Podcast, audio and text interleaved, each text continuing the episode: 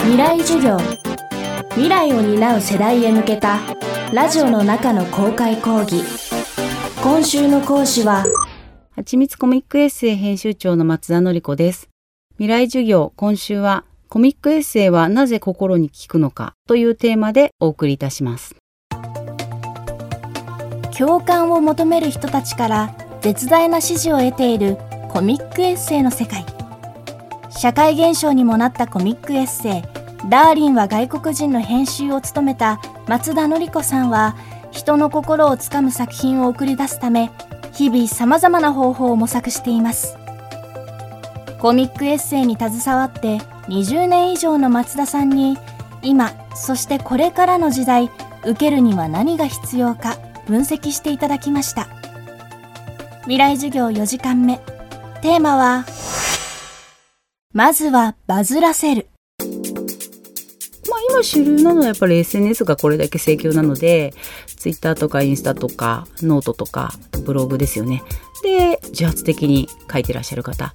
ですごく面白い作品だったらお声がけをするっていうことはもうこれは各出版社全編集者がやっていることだなと思うのでやっぱり一人バズった作家さんがいたらもういろんなあらゆる出版社がお声がけされるのでバズらせるってことはなかなかね難しいとは思うんですけれどもまあでもコミックエッセイ書きたいなって思われる方がいらっしゃるんだったらまあやっぱりその SNS で投稿して誰かの目に留まるっていうことをやっぱ諦めずにやっていくっていうのは結構重要なことかなって必ず編集者は見てるので。あの私がその別で運営しているあのコミックエッセイの書き方講座っていうオンラインで講座を行っていてそこでみっちり5回ですね書き方を教えるっていうのをやってるんですけれども私としてはその SNS 上ですごくバズってる人っていうよりはやっぱり講座でしっかりそのマンツーマンで対峙していくのでそこでその方の人間性とかあとこの方書ける方かどうかっていうのをしっかりその見てそれでお仕事させていただくことが最近は多いのでこの人が面白いよみたいな情報は編集部の他のメンバーから教えてもらうことが多かったりしますね。自分がすごく取り組みたいテーマが例えばあってそれを書いてくださる方を探すっていう方が圧倒的に多いんですけれどもでももちろん単純にその作家さんのファンでその作家さんとお仕事したいんでその作家さんから他にこう何かちょっと導き出せるものがないかなと思って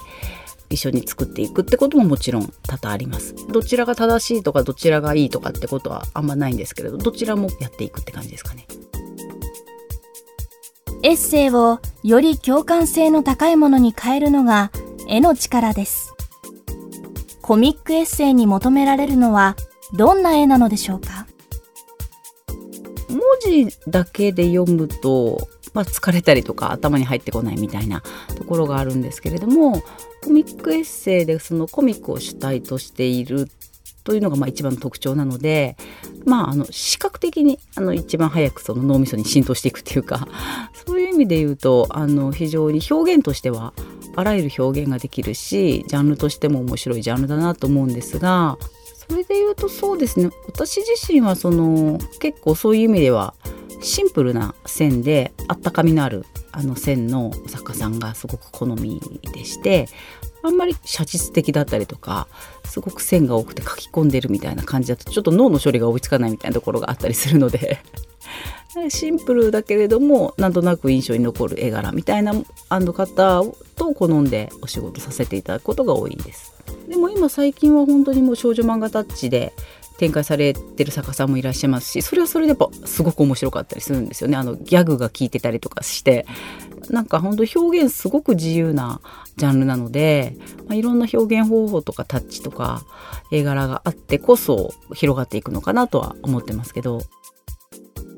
夫婦や友達育児など様々なテーマを描いているコミックエッセイ。これだけ作品が増えると差別化は難しくなってきます。その中で松田さんが注目しているのはこういったジャンルでした。ヒットするかどうかは全く分かんないんですけど、まあ、ジェンダー系のね作品とかって最近ちょこちょこ出てきてるなと思ってて女に生まれたがためにとか男性なんだけど心が女性だったりとかっていう、まあ、ジャンルのものって、まあ、昔からね私も手掛けたことありますしちょこちょこと出版はしていたんですけれども、まあ、ここに来てそういうことが割と皆さん意識高く分かるようになってきたというか。時代の流れがあるのでなんかそういったところにモヤモヤした気持ちとか実はこれ言いたいみたいな方の作品っていうのが今後増えてくるとそれはなんかま多様性っていう中だったりとか他者を知るっていう中だったりとかっていうので非常にその興味深いって言ったらあれですけれどもその方々の視点から見た日本とかっていうのってまた全然違う感覚を我々に与えてくれるんだろうなと思ってるのでそういった作品なんかはちょっと読んでみたいしまた手がけてみたいなとも思ってます。読むだけでなく書くことでも心の整理をして落ち着かせてくれるコミックエッセイ。最後にこれから書いてみたいと思う方に大切なアドバイス伺いました。割とこう書こうと思った時になんとなくその幼少からの体験でいいことを書こうって思っちゃうんですよね。いい子ちゃんになろうみたいな。読書感想文でもなんかいいこと書くじゃないですか。なんか実はそういうこと思ってないのにみたいな。なんかそれが出てきちゃう方がやっぱ多くていい子ちゃんであろうみたいな。それはやっぱ読んでてなんか不運で終わってしまうっていうか。でもだからといってものすごくやさぐれてる心をねぶつけてくれってわけでもないんですけどそれはやっぱりそのポジティブな部分とネガティブな部分のバランスだと思うんですけどね。そのバランスをうまく融合させてどっちもいいバランスでちょいちょい出していくっていうことでその人のオリジナリティが出ていくと思うのでやっぱそこが一番重要かなと思いますんでそこを意識して書いていただけるとなんか唯一無二の作品になっていくのかなって思います。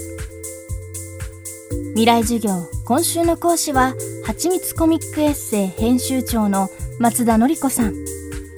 今日のテーマはまずはバズらせるでした。来週は50歳からの〇〇をテーマに様々な本を執筆している株式会社フィールワークス代表前川隆夫さんの講義をお届けします。